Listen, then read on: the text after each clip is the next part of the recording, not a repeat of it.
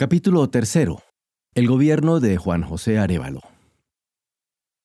Primero, la Constitución de 1945. La mayoría de los revolucionarios de octubre pensaba que era preciso elaborar una constitución, nueva por completo, para reflejar los profundos cambios que se querían introducir en el país. Había un amplio consenso en cuanto a que se abría una nueva era para Guatemala y una especie de mesianismo generacional que llevaba a registrar por escrito y en forma de ley fundamental las propuestas y la visión del mundo que tenían los triunfadores de octubre. La Junta convocó, por tanto, a nuevas elecciones para elegir una Asamblea Nacional Constituyente el día 16 de diciembre, organismo que se instaló el 10 de enero de 1945, cuando Arevalo ya había sido electo como presidente. La presidencia de la nueva Asamblea que tenía ante sí una tarea que requería gran celeridad,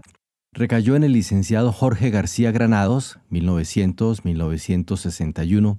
figura destacada de los acontecimientos de 1944. Como ya algunos líderes y juristas habían elaborado un proyecto de nueva constitución, la subcomisión encargada de los trabajos, integrada por Francisco Villagrán de León, José Falla y José Rolls Bennett, pudo entregar al Pleno apenas cinco días después un proyecto completo que fue aprobado antes de que asumiera el presidente Arevalo. Este, entonces, fue considerado presidente constitucional de Guatemala, aun cuando fuese electo antes de que existiese en realidad alguna constitución vigente.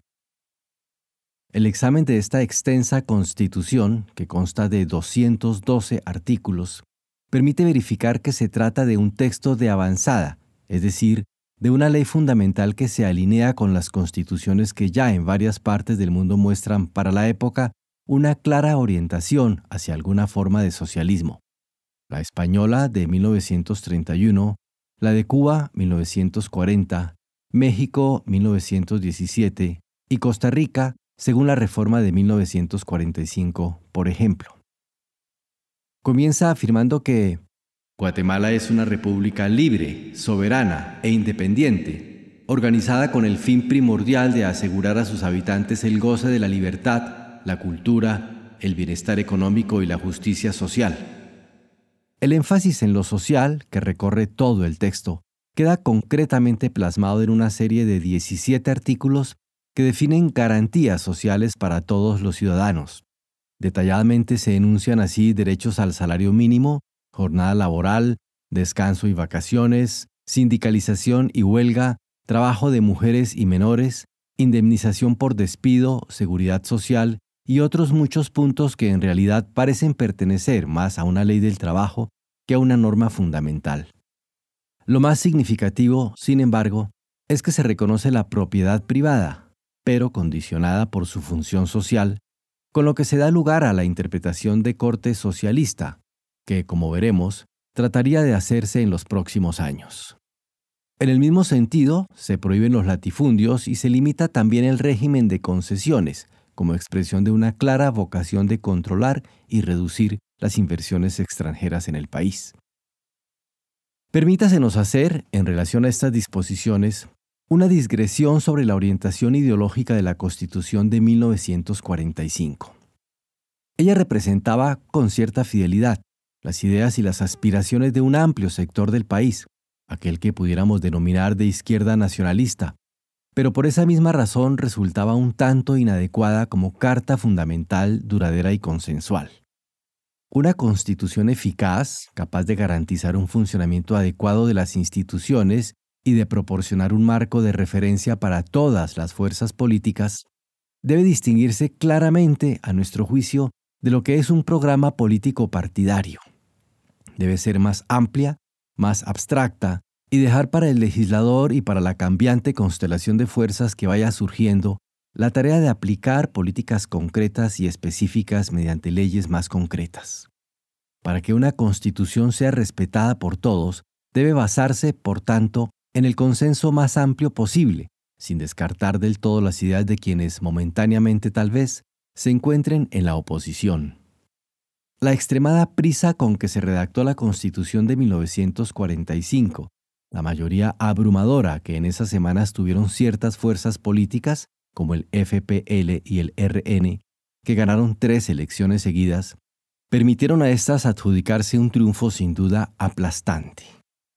Pero la prisa produjo muchas deficiencias, vacíos y ambigüedades, y lo que es peor, esa victoria sin concesiones sembró en contrapartida la semilla de las profundas divisiones que luego habrían de conmover al país.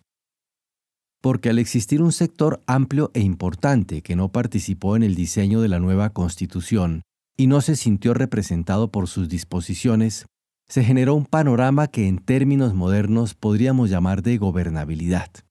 La Constitución no podía ser valorada y respetada por todos porque era en definitiva el producto de un sector político, plasmaba solo un programa de gobierno, el que iría a ejecutar el presidente Arevalo. Por más importante que este sector fuera, por más representativo que pudiera parecer, era solamente una parte de un todo más vasto. Al imponer sus propuestas, este conglomerado de fuerzas seguramente logró una victoria política, pero lo hizo a costa de comenzar a perder legitimidad, de excluir de algún modo a quienes entonces pudieron sentirse fuera del sistema institucional que se estaba diseñando. Eso los transformó de simples adversarios políticos en algo mucho más peligroso, en enemigos jurados del nuevo régimen. En esta categoría podían situarse sin duda quienes pensaban que la nueva Guatemala debía orientarse francamente hacia el capitalismo, y además muchos católicos que a pesar de las concesiones hacia la Iglesia que exhibía la Constitución, quedaron insatisfechos con el texto aprobado. Un punto final sobre el que debemos detenernos por su complejidad y por las consecuencias que traería a los pocos años es el relativo al ejército.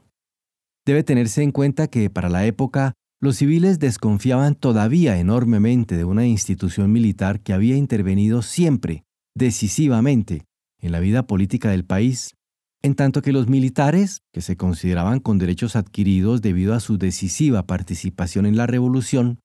veían también con recelo lo que pudiesen hacer los civiles y temían que se los privara de todo poder de decisión. Por eso, en las largas discusiones que se desarrollaron entre finales de 1944 y comienzos de 1945, se llegó a un acuerdo que proporcionaría una solución compleja aceptada por todos, pero que en definitiva resultaría engorrosa y bastante poco funcional. Un esperpento jurídico, lo llama sin vacilar el doctor Luis Beltranena Valladares. El presidente quedaba como comandante en jefe del ejército, impartiendo sus órdenes a través del ministro de la Defensa, por el designado naturalmente, pero se creaba además otro cargo, el de jefe de las Fuerzas Armadas, con mando operativo sobre todo el ejército. Este jefe era nombrado por el Congreso de una terna propuesta por un nuevo organismo a crearse, el Consejo Superior de la Defensa, CSD. El CSD estaba integrado por el presidente de la República, el ministro de la Defensa, el jefe de las Fuerzas Armadas, el jefe del Estado Mayor, los jefes de las siete zonas militares y un grupo de 13 altos oficiales electos por votación secreta de todos los jefes y oficiales de alta en las fuerzas permanentes, según disponía el artículo 156. Esta extraña combinación produciría casi de inmediato algunas consecuencias peligrosas. A. En primer lugar, se rompería la unidad de mando que resulta tan importante en toda Fuerza Armada, pues tanto el ministro de la Defensa como el jefe de las Fuerzas Armadas tendrían una posición de liderazgo que, sin embargo, nunca podía ser completa ni del todo eficaz. B se crearía al establecer un sistema de elecciones para conformar el CSD una abierta politización del ejército, pues los oficiales se verían involucrados, aunque no lo deseasen, en las decisiones obviamente políticas que tendrían que tomar como electorado que designaba, en última instancia, a su propio jefe. La dualidad de mando, bien manejada, hubiese podido ser parte funcional de un esquema de contrapesos destinado a lograr un mayor equilibrio político entre militares y civiles, y por lo tanto tal vez hubiese funcionado en las circunstancias de 1945. Pero el democratismo que se introducía en el ejército con las elecciones para conformar el CSD, en cambio, resultaba realmente anómalo y perturbador. Un ejército no puede asumir la elección democrática de su líder sin correr el riesgo de politizarse y dividirse, sin poder impedir que las presiones y las diferencias del mundo exterior penetren dentro de sus filas, lo que crea sin duda un efecto destructivo sobre la disciplina y la estabilidad de las cadenas de mando.